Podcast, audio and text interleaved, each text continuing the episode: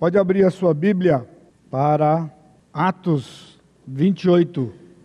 Nós vamos versos de 1 a 16. Atos 28, de 1 a 16. Probleminha técnico aí, está resolvido. Uma vez em terra, verificamos que a ilha se chamava Malta. Os bárbaros trataram-nos com singular humanidade, porque acendendo uma fogueira, acolheram-nos a todos por causa da chuva que caía e por causa do frio. Tendo Paulo ajuntado e atirado à fogueira um feixe de gravetos, uma víbora, fugindo do calor, prendeu-se-lhe a mão. Quando os bárbaros viram a víbora pendente na mão de, da mão dele, disseram uns aos outros: Certamente esse homem é assassino, porque, salvo do mar, a justiça não o deixa viver. Porém, ele, sacudindo o réptil do fogo, não sofreu mal nenhum, mas eles esperavam que ele viesse a inchar ou a cair morto de repente. Mas depois de muito esperar, vendo que nenhum mal lhe sucedia, mudando de parecer, diziam ser ele um Deus. Perto daquele lugar havia um sítio pertencente ao homem principal da ilha, chamado Públio, o qual nos recebeu e hospedou benignamente por três dias. Aconteceu achar-se enfermo de disenteria, ardendo em febre, o pai de Públio. Paulo foi visitá-lo e, orando, impôs-lhe as mãos e o curou. À vista desse acontecimento, os demais enfermos da ilha vieram e foram curados, os quais nos distinguiram com muitas honrarias. E tendo nós de prosseguir viagem, nos puseram a bordo tudo o que era necessário ao cabo de três meses, embarcamos num navio alexandrino que invernara na ilha e tinha por emblema Dióscuros.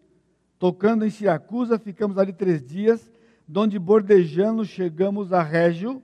No dia seguinte, tendo soprado o vento sul, em dois dias chegamos a Puteoli, onde achamos alguns irmãos que nos rogaram ficássemos com eles, ficássemos com eles sete dias. E assim foi que nos dirigimos a Roma. Tendo ali os irmãos ouvido notícias nossas, vieram ao nosso encontro até a praça de Ápio e as três vendas. Vendo-os Paulo e dando por isso graças a Deus, sentiu-se mais animado. Uma vez em Roma, foi permitido a Paulo morar por sua conta, tendo em sua casa companhia, desculpa, tendo em sua companhia o soldado que o guardava.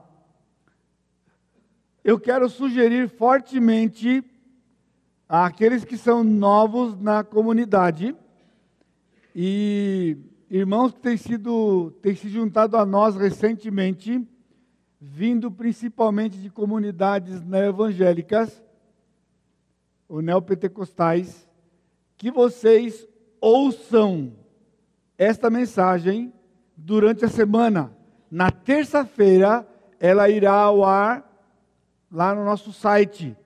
É uma entrada que qualquer um pode entrar lá e você deve entrar e ouvir tantas vezes quanto você aguentar ouvir minha voz e ouvir para que você retenha os princípios que nós temos aqui, que são princípios fundamentais para a vida da igreja e são distintivos que mantém a unidade da nossa igreja. O título da mensagem de hoje: O caráter de Deus é de fidelidade. Por isso, podemos confiar nele sempre. Não vamos confundir o caráter dele com os atributos dele. O caráter do nosso Deus, o caráter dele é fidelidade. E porque Ele é fiel, nós podemos confiar nele. Porque Ele vai cumprir tudo o que Ele prometeu. Ele não pode mentir. Lá em Tessalonicenses diz que se nós formos infiéis a Ele, é interessante que o texto vem, se nós o negarmos, Ele nos negará. Mas se formos infiéis, Ele permanece fiel, porque Ele não pode negar-se a si mesmo. Este é o caráter do nosso Deus. Por isso, podemos confiar nele sempre. No texto anterior, na semana passada, no capítulo 27, nós vimos que Deus preservou a vida de Paulo e todos no navio, usando os marinheiros que queriam fugir, pondo em risco a vida de todos. Se você estava aqui domingo passado, você vai se lembrar.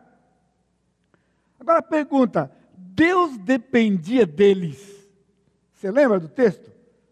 Depois de toda aquela viagem cheia de emoções, eles chegaram na ilha de Malta, nem sabiam o nome da ilha, não conheciam o lugar, e eles encontraram um lugar para o navio é, é, é, encalhar.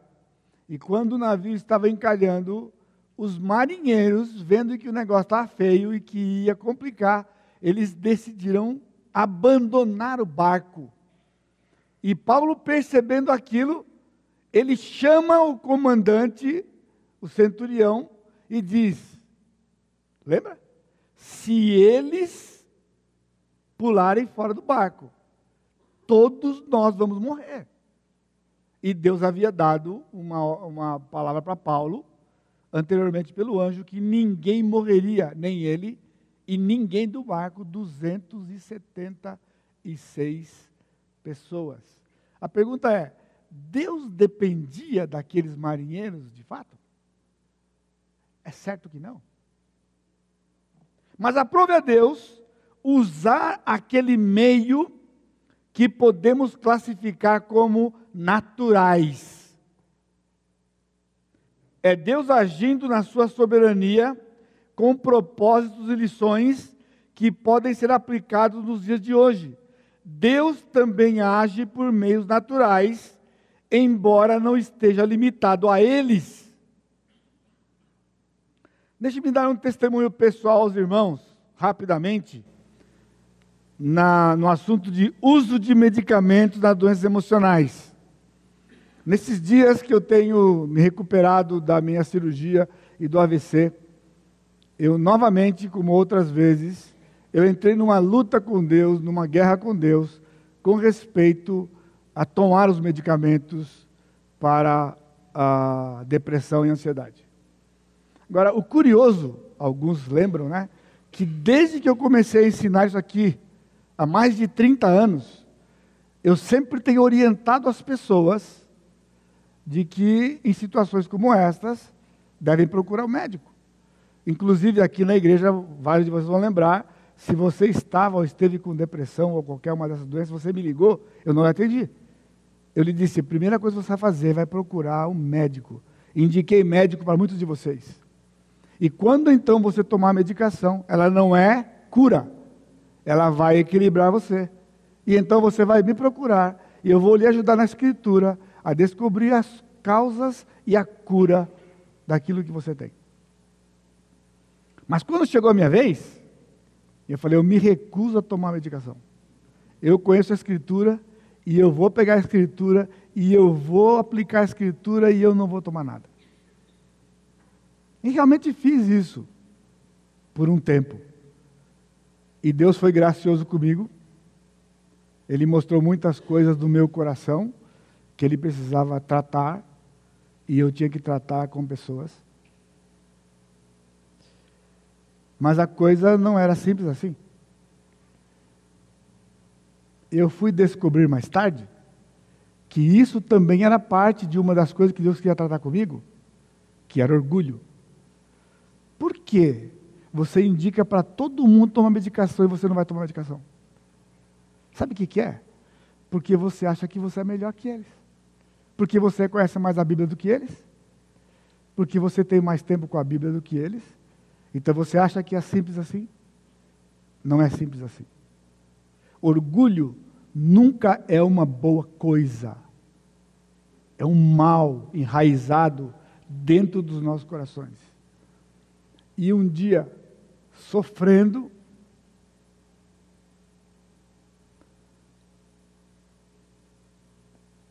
Uma tarde,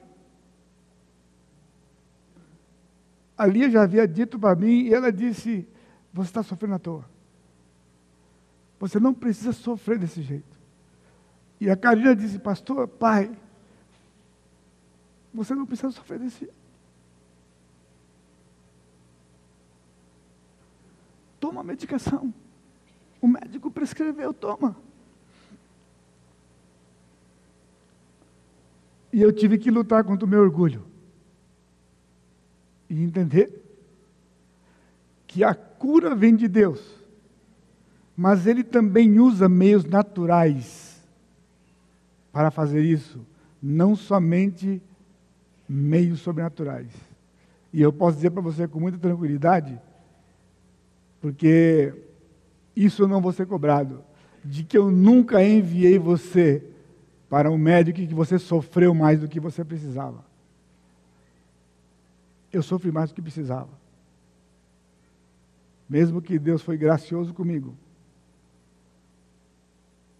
Mas Deus também usa meios naturais. No Salmo 19, ele usa a natureza para proclamar a sua glória, assim como usou visões sobrenaturais pelos profetas como por exemplo Isaías capítulo 6, que Isaías viu a glória de Deus. Então, tanto Deus se manifesta na natureza, que todos podem ver, como ele também se manifestou aos profetas. Em Romanos capítulo 1, de 19 a 32, nós vemos que Deus se manifestou, ele se revelou pelas coisas que foram criadas por ele. E desta forma, todos se tornaram indesculpáveis. Ninguém vai poder chegar na presença de Deus e dizer para Deus: Eu não lhe conheci, eu não lhe conhecia, porque nunca ninguém me falou do Senhor. Porque a resposta que você vai ouvir, ele disse: Antes de que eu mandasse alguém falar com você, eu me revelei naquilo que eu criei mas você preferiu adorar o que eu criei do que adorar a mim como Criador. Foi uma decisão voluntária sua, foi uma decisão sua de trocar o Criador pela criação, pela criatura dele. Por isso, você não tem desculpa e não entra no meu céu. Porque só vai entrar no céu do Senhor, porque é sua morada aqueles que se renderem aos pés de Jesus, reconhecendo Cristo como único, suficiente e bastante Salvador. Porque o Senhor se revelou. O texto de hoje é curto, só 16 versos. Porém, com assuntos profundos, por isso eu estou incentivando você a ouvir de novo durante a semana. Para alguns de vocês, algumas coisas que vocês vão ouvir vai ser a primeira vez na sua vida. E provavelmente você vai esquecer. E são coisas importantes e fundamentais. Outros vão ouvir coisas que já ouviram, tão importante quanto, mas que você precisa fixar no seu coração, porque, como eu disse há pouco, o Senhor criou o corpo da igreja para ser unido. Deve haver unidade. As igrejas são divididas hoje dentro, divididas por doutrinas diferentes dentro do próprio corpo. E isso é divisão. E isto não agrada o Senhor. No texto de hoje, nós notaremos que Deus vai preservar a vida do seu servo de uma maneira sobrenatural. Domingo passado, era o mesmo apóstolo, foi natural. Os marinheiros não podem pular. Os marinheiros têm que lidar com o barco aí senão morre todo mundo. E chegaram em segurança na ilha. Mas hoje o Senhor vai usar um meio sobrenatural. Então eu proponho para vocês que Deus preserva a vida dos seus filhos de várias maneiras. Porque o seu plano não pode ser frustrado e sim executado. Deus preserva a vida dos seus filhos de várias maneiras porque o seu plano não pode ser frustrado e sim executado. E isto é na sua vida também, tanto quanto na minha vida. No texto de hoje, nós encontramos quatro maneiras distintas que o Senhor usou para preservar a vida do apóstolo Paulo, além da que ele já tinha usado durante toda a viagem dele, e inclusive quando os marinheiros permaneceram e colocaram o barco em lugar seguro para que todos pudessem chegar em terra. Então, primeira maneira que o Senhor preserva a vida dos seus filhos de forma sobrenatural, defendendo-os dos ataques do inimigo. Uma vez em terra, verificamos que a ilha se chamava Malta. Os bárbaros trataram-nos com singular humanidade, porque acendendo uma fogueira, acolheram-nos a todos por causa da chuva que caía e por causa do frio. Tendo Paulo juntado e atirado à fogueira um feixe de gravetos. Então Paulo foi dar uma incrementada na fogueira, tinha um punhado de graveto, e o apóstolo Paulo foi, já catou o feixe de gravetos e foi levar para a fogueira. No que ele fez isto, neste feixe de gravetos havia uma víbora. A palavra usada aqui é uma serpente peçonhenta. Assistir o culto também é cultura. Se você costuma dizer que a cobra é venenosa ou não venenosa, você está usando os termos inapropriados para se referir a elas. Toda cobra é venenosa. O veneno, faz parte da sua constituição. Agora, a cobra é peçonhenta ou não peçonhenta. Eu ia colocar umas figuras aqui para você, mas eu não. Fiquei até tarde antes de mexer com isso aí, mas eu não coloquei. A cobra peçonhenta, ela tem as presas na frente, que quando ela pica, as presas entram e através das presas o veneno desce e entra no, na pessoa onde ela picou. A não peçonhenta, ela tem dentes pequenos e lá no fundo da sua boca estão as presas dela. E de maneira que quando ela vai morder, a presa não entra na, na pessoa, só os dentinhos da frente que não tem veneno. Por isso é chamado de peçonhenta ou não peçonhenta. Ok? Muito bem. Então aqui era uma serpente peçonhenta que picou o apóstolo Paulo. Agora, veja lá, serpente, quando não é literal, como aqui era literal, sempre, estão comigo? Sempre figuradamente representa Satanás. Agora, aqui era literalmente uma víbora peçonhenta. Mas já expliquei para você a diferença da não peçonhenta. Agora, aqui era o inimigo tentando impedir Paulo de chegar aonde? Até César. Porque uma vez picado por uma víbora peçonhenta naquela situação, o que ia acontecer com o cidadão? Morrer. Ele ia morrer e não ia chegar em Roma. O diabo já havia tentado, usando o povo judeu, se você está acompanhando a série, quando ele estava em Jerusalém, o povo judeu tentou matá-lo, fizeram todo um complô, ficaram sem comer para matar Paulo. Lembra quando o pastor Sacha pregou essa mensagem? Um certo sobrinho né, que passava lá fora, né, ele ouviu a trama, era um filho de uma irmã de Paulo, ele ouviu a trama e foi lá e falou para o comandante o que estava acontecendo, e o comandante tirou o apóstolo Paulo de lá e o colocou em segurança até que ele pudesse entrar no navio para ir para, para Roma.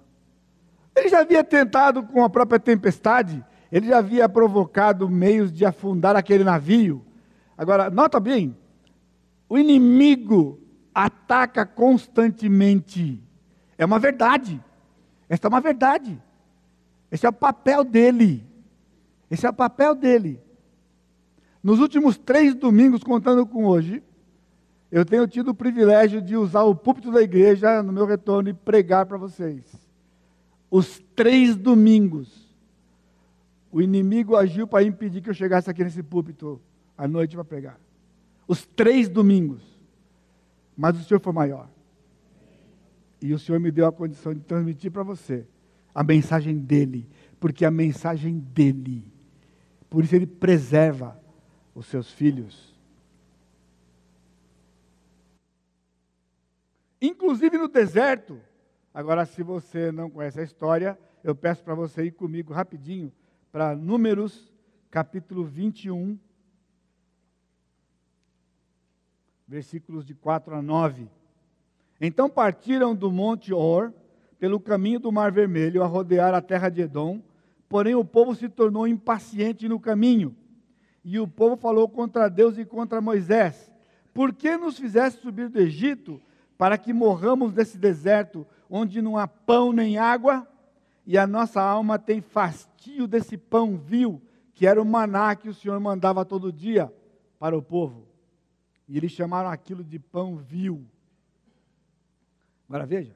Então, o Senhor mandou entre o povo serpentes abrasadoras, que mordiam o povo e morreram muitos do povo de Israel. Se você assistiu algum documentário, tem um desses documentários que mostra como que a serpente anda no deserto, naquela areia do deserto. Aquilo lá é uma serpente abrasadora. Aquela areia que está com quase 50 graus de temperatura, a cobra anda de uma forma que ela parece que nem toca no chão. E são peçonhentas das mais mortais que nós temos no planeta. E aqui em Israel era assim: picava e a pessoa morria picava e a pessoa morria, por causa da murmuração do povo. Veio, veio o povo a Moisés e disse: Havemos pecado porque temos falado contra o Senhor e contra ti. Ora ao Senhor que tire de nós as serpentes. Então Moisés orou pelo povo. Disse o Senhor a Moisés: Faze uma serpente abrasadora, põe-na sobre uma haste, e será que todo mordido que a mirar viverá. Fez Moisés uma serpente de bronze e a pôs sobre uma haste. Sendo alguém mordido por alguma serpente, se olhava a de bronze, sarava.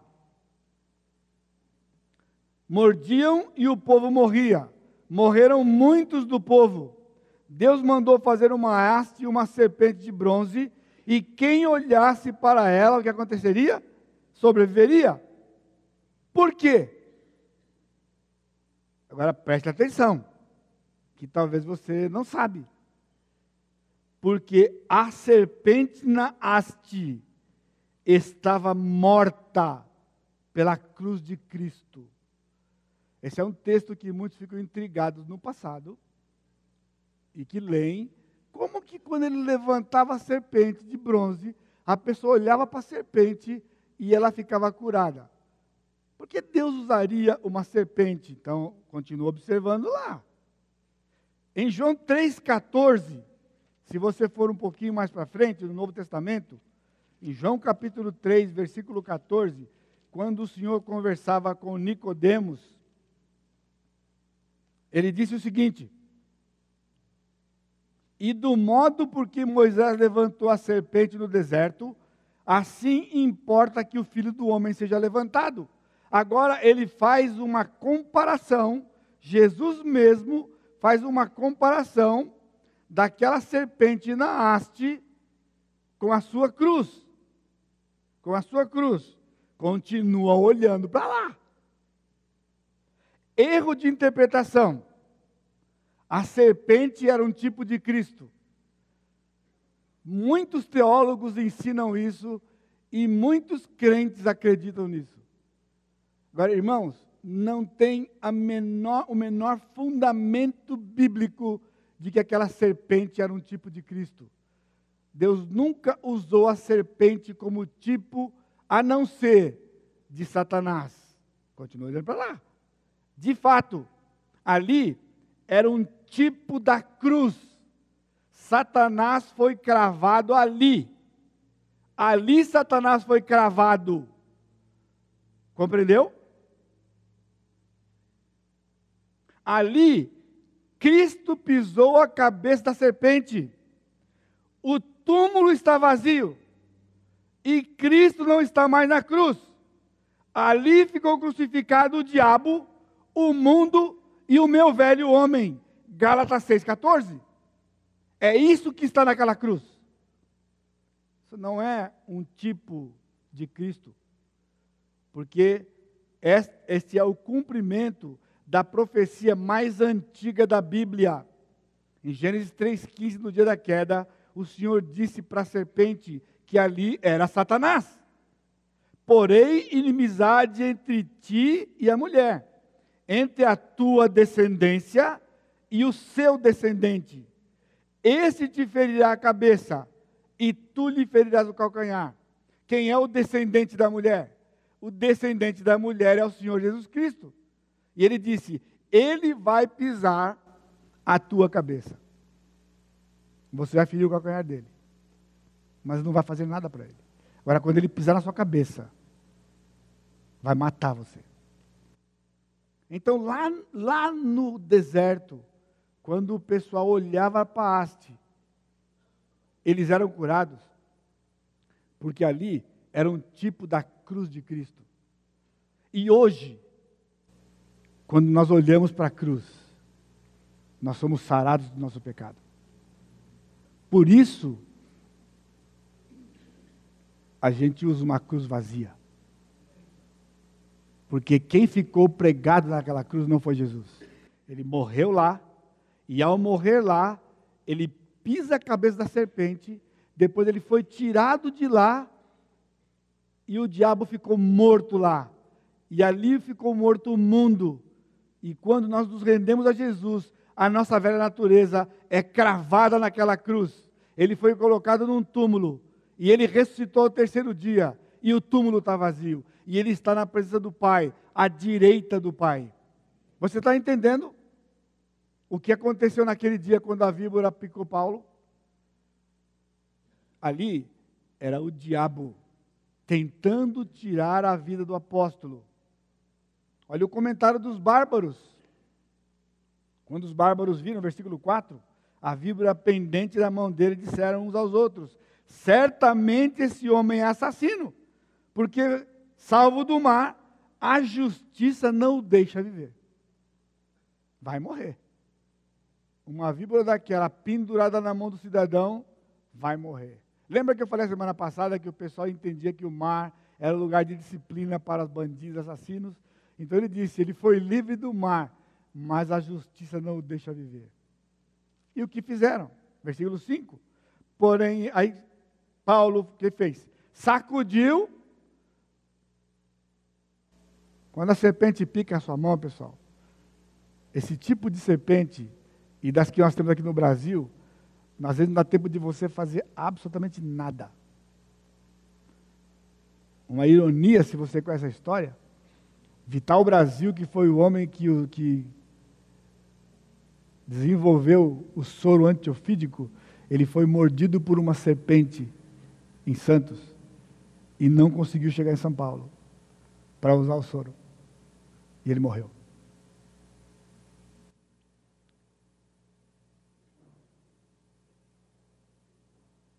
Paulo sacudiu o réptil no fogo e não sofreu mal nenhum.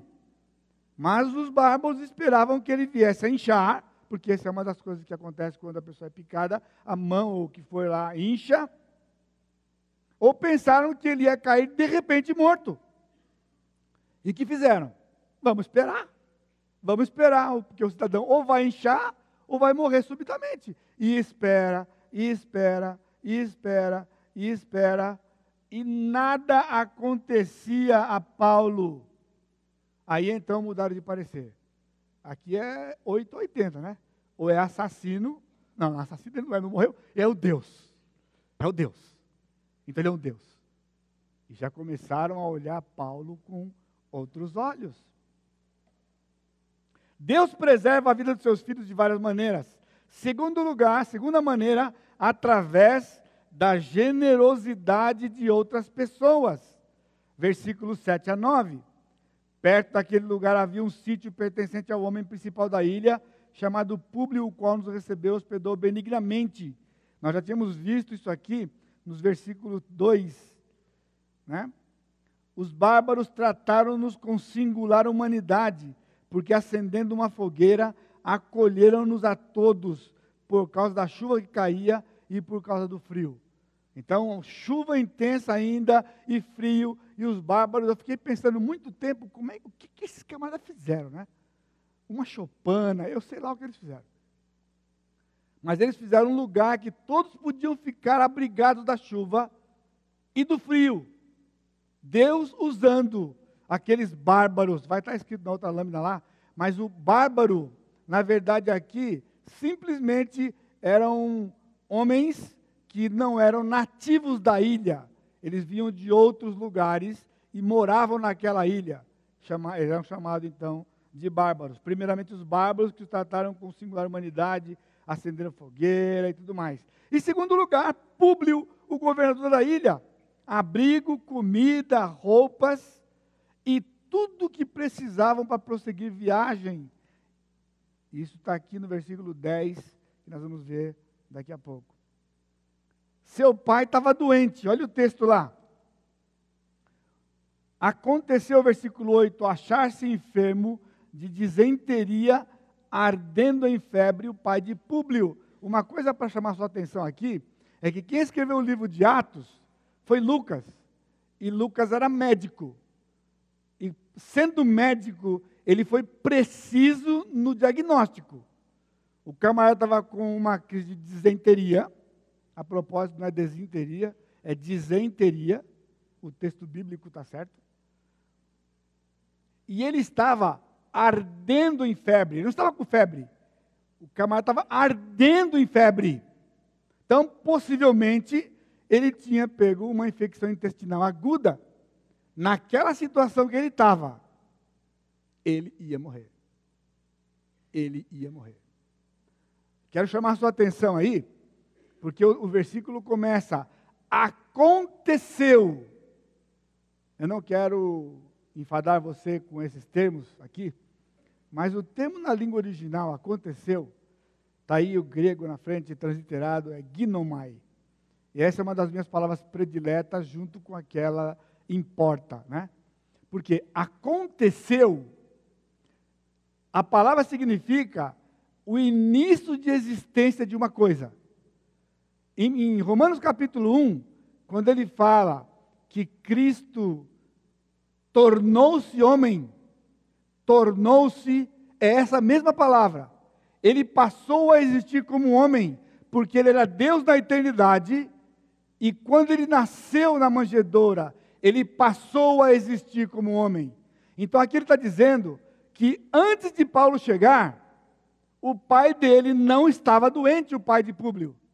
Quando Paulo chegou, ele começou um processo rápido de infecção e começou a arder em febre. Então o que aconteceu? Paulo foi visitá-lo e orando, impôs-lhe as mãos e o curou.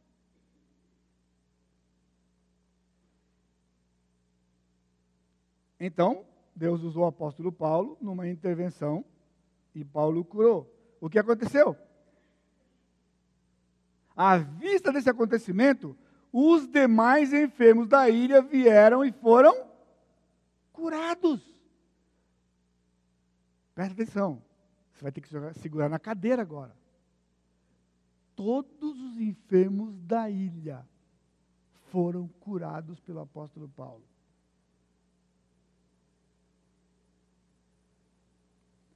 Aqui, irmãos, é a manifestação da graça salvadora. Você lembra quando estava aquela tempestade que eles queriam subir o mar Adriático e não deu porque o vento era contrário e a chuva intensa por vários dias? O anjo veio e disse para Paulo: Você tem que ir para César. E Deus te deu todos que estão a bordo do navio. Contudo, vocês vão ter que ir para uma ilha. Sabe por que eles tinham que ir para a ilha? Porque nessa ilha havia um homem doente e havia muitos moradores da ilha doentes que eram, na verdade, filhos do Senhor, que não tinham sido resgatados ainda. Eis a razão por que Paulo tinha que passar por essa ilha, porque Deus tinha povo nela. Por que eu estou dizendo isso? Isso porque nos evangelhos, quando você lê o evangelho, sempre que alguém era curado fisicamente, também era salvo dos seus pecados. Você pode ler em casa os evangelhos, que sempre que o Senhor curava alguém fisicamente, ele também era salvo. Tanto é que algumas vezes o Senhor disse para aquela pessoa doente: Perdoados estão os teus pecados. E o pessoal dizia: Como é que você perdoa pecado? Só Deus pode perdoar pecado. Aí o Senhor Jesus, o Senhor Jesus Cristo disse: O que, que você acha que é mais fácil dizer? Perdoados estão os teus pecados? Ou levanta-te e anda? Então, para que eles saibam aqui que o Filho do Homem tem poder para perdoar pecados, levanta e anda. Ele faz um tremendo de um trocadilho de palavras aqui, porque em vez de ele falar, está tá perdoado, ele diz, levanta e anda. Porque para Jesus era a mesma coisa. O que adianta curar uma pessoa fisicamente e não curar espiritualmente?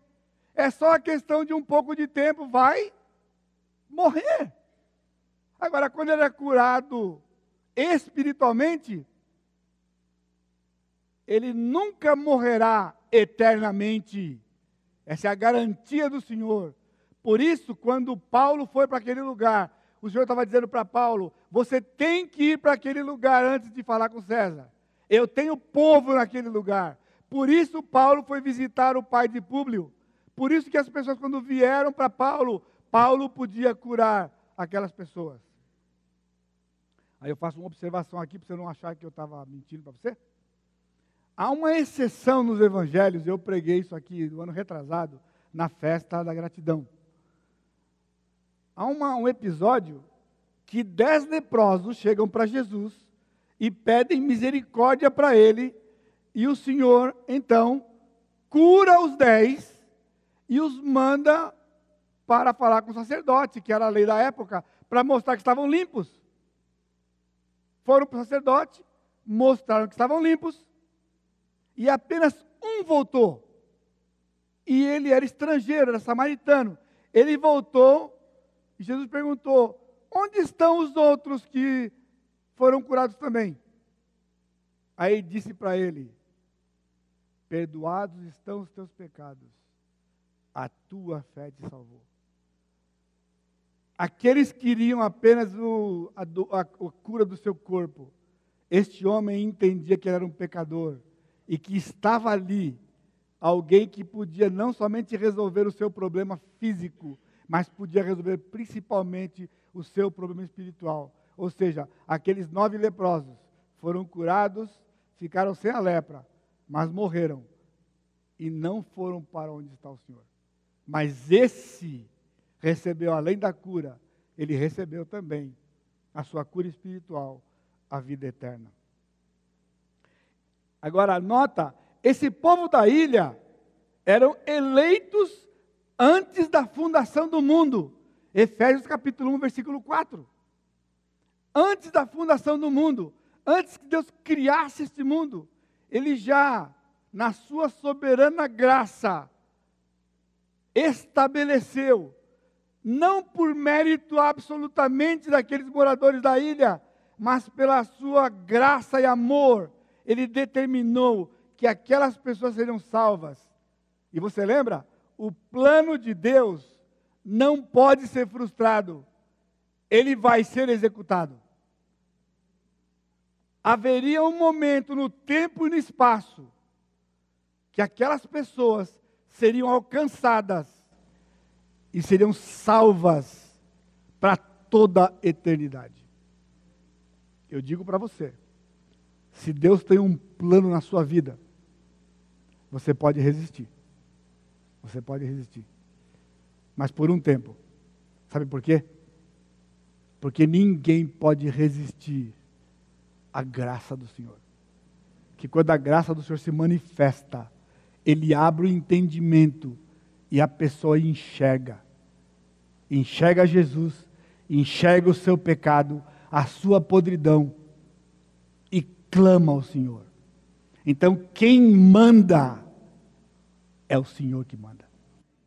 Cada um de nós aqui que já fomos resgatados, não é porque nós temos nada. O que nós temos é, na verdade, uma porção de pecados e muitos pecados. Mas louvado seja Deus, que no céu não tem balança. No céu não tem balança. E Ele nunca vai colocar os pecados numa balança e vai colocar as coisas boas noutra balança. Porque se fizesse isso, ninguém entraria no céu. Ninguém entraria no céu. E, por favor, não fiquem ofendidos comigo. Não me tenham por mal por dizer isto.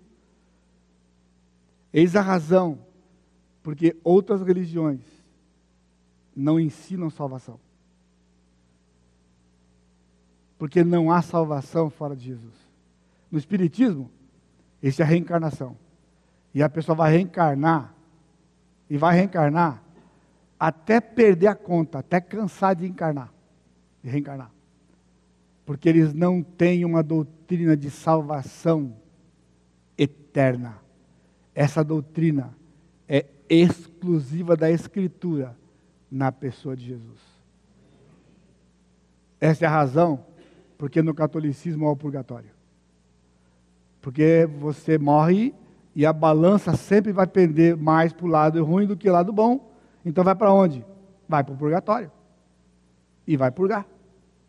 E vai purgar. Quanto tempo? Você sabe quanto tempo? Irmãos, por favor, sem ser irônico, eu estou falando de uma das verdades mais profundas deste livro aqui.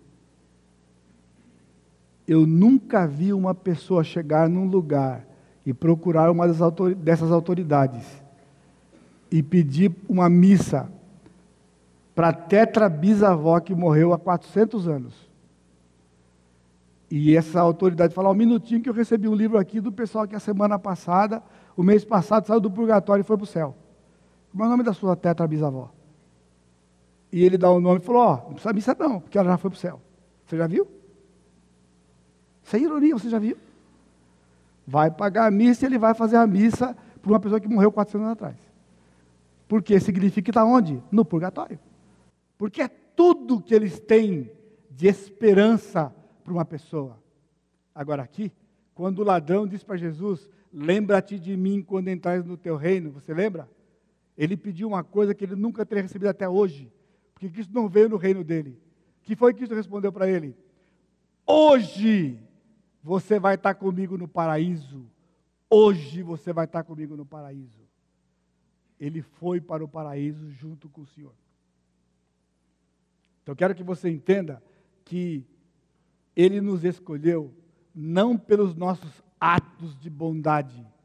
Ele nos escolheu antes dele criar este mundo simplesmente porque Ele nos amou. E aqueles que não foram escolhidos não estão em desvantagem, simplesmente porque rejeitaram o Senhor e continuam rejeitando o Senhor. Então não é Deus que rejeita o homem, o homem rejeita o Senhor. E porque o homem rejeita o Senhor, o Senhor salva alguns homens. Então, se você está aqui, você rejeita o Senhor, quem está rejeitando é você.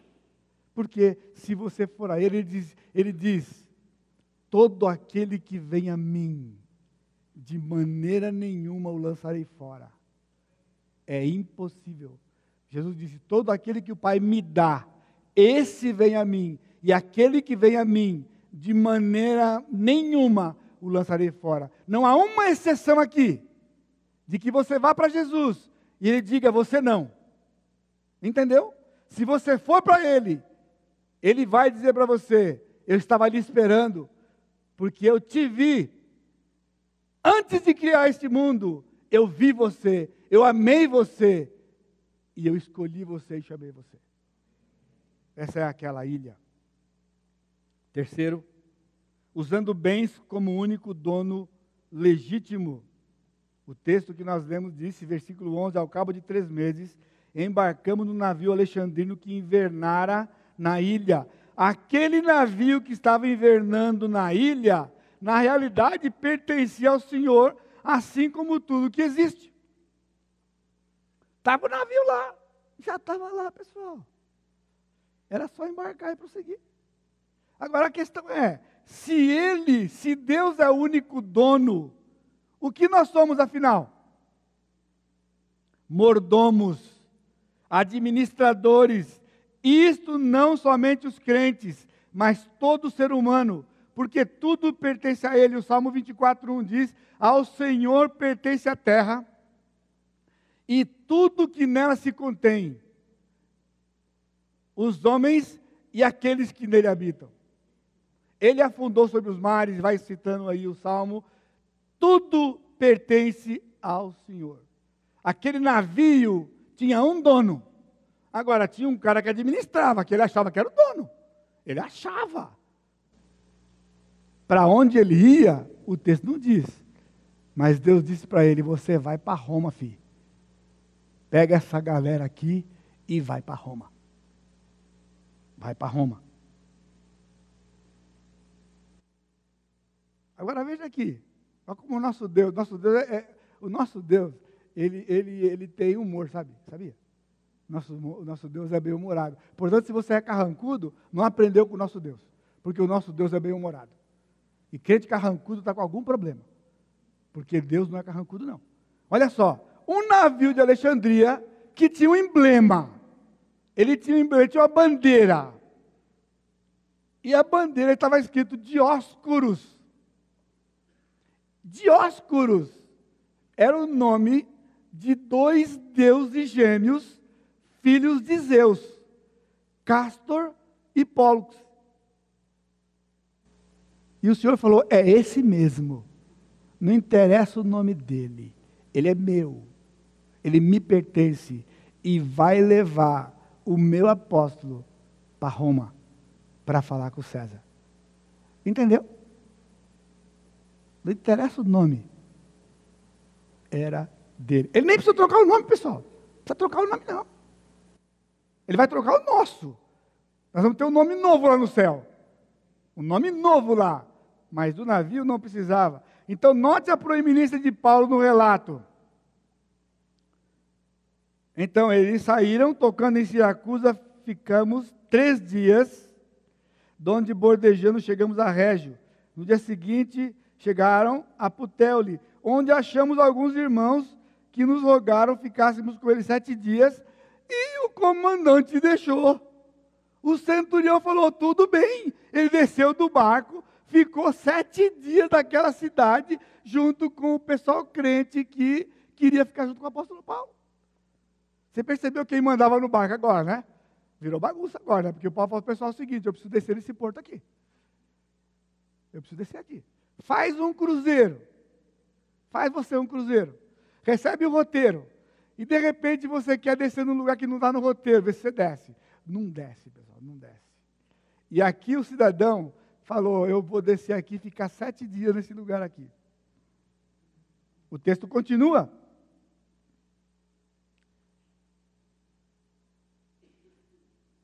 E foi assim que nos dirigimos a Roma.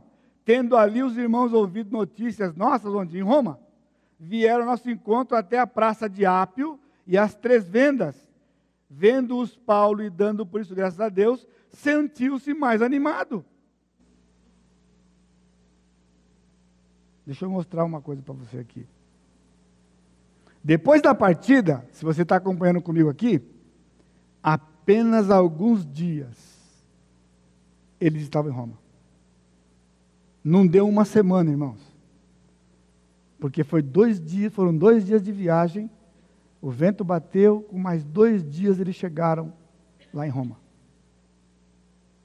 E lá Paulo estava aonde? Na cidade do César. Recebido por irmãos em Putel, lhe permaneceram sete dias. Paulo agora tinha o controle. Chegou em Roma, outros irmãos, sabendo, foram ao encontro de Paulo, na praça de Apio e Três Vendas, onde teve o seu coração animado. Logo estava numa prisão domiciliar, versículo 16, com empregados e algemado a um soldado. Olha lá, o nosso, graf... nosso mapinha lá. Está vendo lá? Ele estava aqui na ilha de Malta. Então, quando o navio estava aqui, Dióscuros, saíram para Siracusa. Aí Régio, que era a ponta da bota da Itália, já era terreno italiano.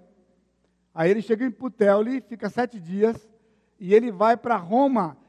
Praça de Ápia e Três Vendas já faz parte de Roma. E aqui, quando ele chega efetivamente em Roma, ele vai morar numa casa por dois anos, com empregados. Ele chega no lugar que o Senhor determinou para ele quando ele saiu daqui de Jerusalém. Esse é o nosso Deus. Só para terminar, irmãos, o tempo está indo aqui, eu queria a sua paciência. Quarto, quarta maneira que Deus usa, usando os dons concedidos a eles. Agora, quando nós falamos em termos de dons, eu pedi para você ler de novo, essa, escutar de novo essa semana, porque é muito importante, porque nós estamos numa exposição do livro de Atos, está terminando, só tem mais uma pregação, que vai ser domingo que vem, o restante do capítulo 28. Quando a Bíblia fala de dons, nós temos dons temporários. Dom temporário são dons que teriam a sua cessação. 1 Coríntios, capítulo 13, versículo 8: O amor jamais acaba, mas havendo profecias, desaparecerão, havendo línguas, cessarão, havendo conhecimento, passará. Porque em parte conhecemos e em parte profetizamos, quando, porém, vier o que é perfeito, então o que é em parte será aniquilado. E há um outro texto em Mateus 10 que eu leio depois. A cessação de 1 Coríntios 13 tem dois aspectos. Profecia e conhecimento, o verbo está na voz passiva. Deveria ter sido traduzido para o português, seriam cessados. Então, voltando lá, versículo 8, ele diz: Havendo profecia, será desaparecida. Havendo conhecimento, será passado. E quando ele fala, e o, o, agente que vai sofrer, vai, vai fazer ação sobre o sujeito, aqui é o perfeito do versículo 10. Quando vier o que é perfeito, então a profecia vai cessar e o conhecimento vai cessar. E o perfeito aqui é o cânon, é a Escritura. A Bíblia. Há grupos que têm defendido que é o Senhor Jesus Cristo. Agora, a palavra aqui é gênero neutro. E gênero neutro na língua grega só é usada para coisas, nunca para pessoas. Aí então, quando isso foi levantado umas décadas atrás, em vez do pessoal entender que era para acreditar que era a Bíblia, eles foram para um outro lado para acreditar que é a segunda vinda de Cristo. Agora, irmãos, a segunda vinda de Cristo, as três palavras que são usadas são feminino.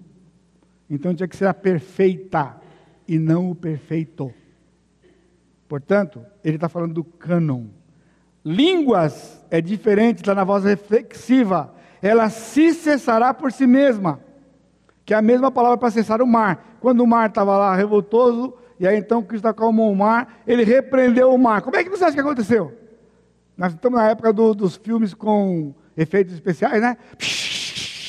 Não, não foi assim. Então tinha onda de dois metros, onda de um metro e meio, onda de um metro, onda de meio metro e virou bonança. Só que isso aconteceu num tempo curto, quando levaria horas para acontecer naturalmente. Então, quando ele acalmou a tempestade, que ele repreendeu os ventos, entendeu? A onda grande, a outra onda pequena, a outra pequena, a outra pequena, e ficou bonança. Em questão de talvez um minuto, dois minutos o que levaria horas. E essa palavra, o mar cessou, é a mesma que ele usa aqui, que língua cessaria. Estão olhando para mim? Lá no áudio não vai aparecer, porque você não vai me ver no áudio, tá bom? Atos 8, desculpe, Atos 2, Atos 8, Atos 10, Atos 19. E nunca mais se fala línguas, se fala em línguas no livro de Atos. Entendeu? Atos 2, Jerusalém, Atos 8 em Samaria, Atos 10 na casa de Cornélio, Atos 19 em Éfeso, aqueles homens, aqueles 12 homens que o apóstolo Paulo falou com eles. E nunca mais se fala de línguas. A não ser em Corinto, quando a igreja de Corinto era a única igreja do Novo Testamento que tinha endereço. Onde era a igreja de Éfeso? Você sabe? Não fala onde era. Onde é de Tessalônica? Também não fala. E a de Gálatas? Também não fala. A de Corinto. A de Corinto eu sei. ela era parede e meia com a sinagoga. Porque o judeu que estava na sinagoga era incrédulo, então quando se falava línguas na igreja de Corinto, era um testemunho para o judeu incrédulo. Essa era a função de línguas. Quando Israel foi disperso pelo mundo, esse dom deixou de ter utilidade. Por isso que ele se cessaria sozinho. Atos 2, 8, 10, 19, já coloquei aí. Dons temporários. Abre comigo para terminar em Mateus 10. Porque nesses nossos dias, tem grupos aí que estão falando de curas e curas e curas. Então, versículo 1 diz: Tendo chamado seus doze discípulos, deu-lhes Jesus autoridade sobre espíritos imundos para os expelir, para curar toda sorte de doenças e enfermidades. Dá o nome dos doze aqui. Versículo 5: A esses doze enviou Jesus, dando-lhes as seguintes instruções: Não tomeis rumos aos gentios, nem entreis em cidade samaritano, preferência às ovelhas perdidas da casa de Israel. Então, para esses doze, o Senhor deu o dom de cura. Você pode estudar o Novo Testamento e você não vai encontrar ninguém curando, a não ser os apóstolos. Então, quando foi a cessação do dom de cura? Quando João morreu na ilha de Pátimos porque foi o último apóstolo a morrer. Então, quando João morreu, o dom morreu com ele. E nós temos um texto interessante que vocês já leram quando nós passamos nossa série aqui, que é uma exceção com Ananias. Se eu tivesse mais tempo, eu ia mostrar com detalhes para você. Eu apenas peço para você ir para Atos 9, quando Ananias cura Paulo, porque Ananias está em casa e o Senhor aparece para Ananias. Jesus aparece para Ananias e diz para Ananias: vai na rua direita, tem um homem orando lá, e você cura aquele cidadão. Então Ananias era um apóstolo do Senhor, não era dos doze, como Paulo não era dos doze, como Barnabé não era dos doze, mas era um apóstolo do Senhor. Eles tinham a prerrogativa de apóstolos. E todos eles morreram antes de João, porque João foi o último a morrer.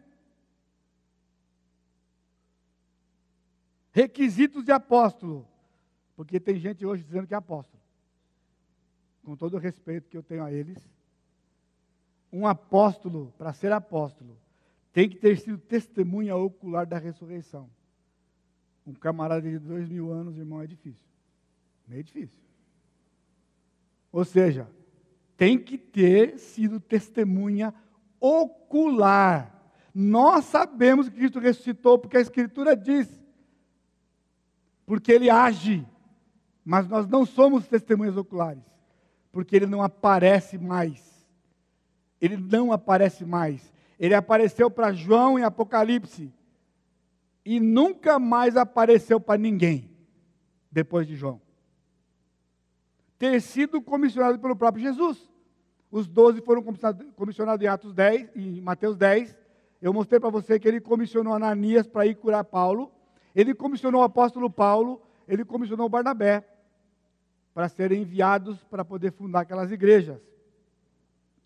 E ter sido treinado pelo próprio Jesus como discípulo. Por isso, Paulo ficou três anos na Arábia, revendo o Velho Testamento, agora à luz de Jesus, sendo ministrado pelo próprio Senhor Jesus. Então, não confundir com os doze. Doze é um termo técnico do Novo Testamento que diz respeito àquele grupo que depois saiu Judas e entrou Matias. Esses são os doze. Então esse dom cessou naturalmente quando João, o último apóstolo, morreu na ilha de Pátimos. Dons eram autenticatórios. Você lembra quando Paulo curou o pai do Públio? Todo o pessoal enfermo veio para ele porque aquele dom autenticou a pessoa do Paulo e a mensagem que Paulo tinha para transmitir. Por isso que quando ele curava a pessoa, ele salvava a pessoa, porque ele a cura em si não era o objetivo último. O objetivo último era falar para eles do Jesus que deu poder para ele para fazer aquilo ali. Dons permanentes, 1 Coríntios 12, Romanos 12, e Efésios capítulo 4, que é a transição.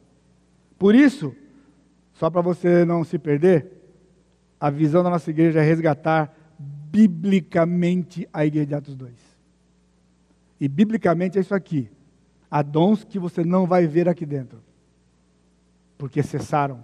A Escritura diz que cessaram. E nós cremos na Escritura. Há dons permanentes. E esses permanentes você vai ver espalhados aqui na igreja. Então nós não estamos resgatando a igreja de Atos 2, a revelia, simplesmente as coisas que tinham lá no livro de Atos começar a implantar aqui na igreja.